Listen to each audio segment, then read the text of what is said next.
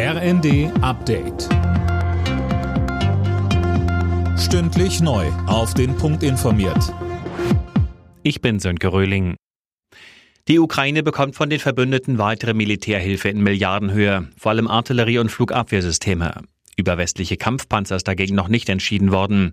Da hat Deutschland versagt, so das vernichtende Fazit der Vorsitzende des Bundestagsverteidigungsausschusses Strack Zimmermann im ZDF. Heute Abend kann sich Wladimir Putin auf die Schenkel klopfen, der übrigens gerade Massenmörder freilässt, damit sie an der Front kämpfen. Ich finde es wirklich unangenehm. Ich finde es auch wirklich zutiefst betrüblich, um es mal harmlos auszudrücken. Und ich kann nur sagen, wir werden weiter darum bitten, weiter darauf drängen, nicht um Recht zu haben, sondern um die Ukraine zu unterstützen gegen wirklich ein brutales Russland. Deutschland hat jetzt drei LNG-Terminals. Das dritte Spezialschiff im Hafen von Brunsbüttel in Schleswig-Holstein ist nun in Betrieb gegangen. Es kann Flüssigerdgas von Tankern aufnehmen, in Gas umwandeln und ins Netz einspeisen.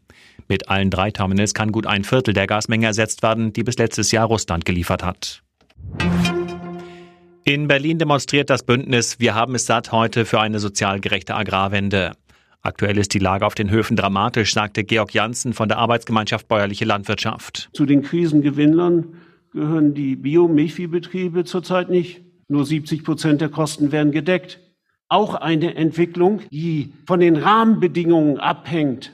Und da hat der Bundesagrarminister nicht nur zu reden von einem notwendigen Systemwechsel, sondern er muss sich klar gegen das Höfesterben stellen und er kann auch Maßnahmen ergreifen. Ex-US-Präsident Trump ist in Florida zu einer Millionenstrafe verurteilt worden. Es geht unter anderem um eine Klage Trumps gegen die frühere Präsidentschaftskandidatin Hillary Clinton. Nach Ansicht des Richters hat Trump das Gericht missbraucht, um sich an politischen Gegnern zu rächen.